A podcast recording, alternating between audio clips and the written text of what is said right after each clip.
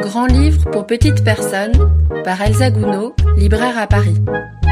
Bonjour, cette semaine, je vais vous parler d'un album paru récemment et que j'attendais beaucoup, Mythe au carré de Loïc Gaume aux éditions Thierry Magnier. Je suis depuis longtemps le travail de Loïc Gaume, passionnant tant dans l'illustration que dans les textes, avec plusieurs albums aux éditions Versant Sud ou Thierry Magnier, dont Conte au carré, pour lequel il a reçu une mention spéciale à la Foire du Livre de Bologne, et des bandes dessinées pour adultes cette fois, dans des revues à l'association Ushikushi, ou via les détails, sa propre microstructure d'édition.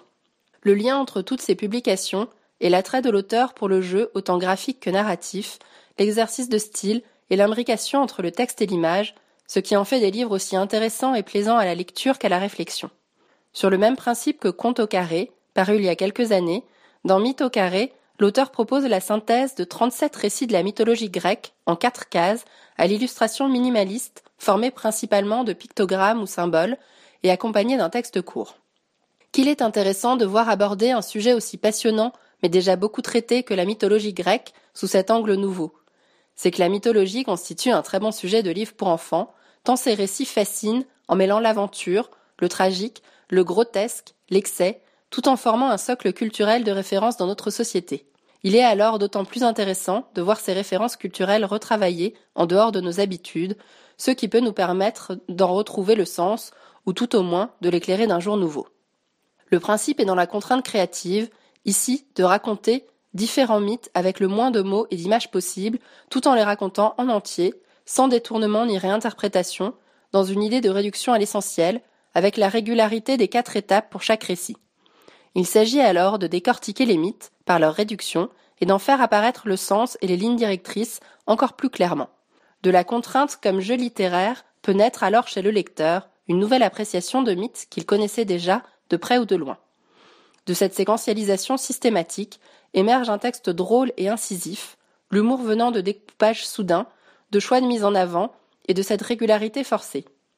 En parallèle, et en réponse au texte, les illustrations à première vue minimalistes se révèlent bien plus fouillées à la lecture ou relecture du livre. Certains détails des mythes figurent dans les illustrations et non dans le texte, ou inversement, l'un répondant à l'autre en l'enrichissant pleinement dans une forme de lecture en écho.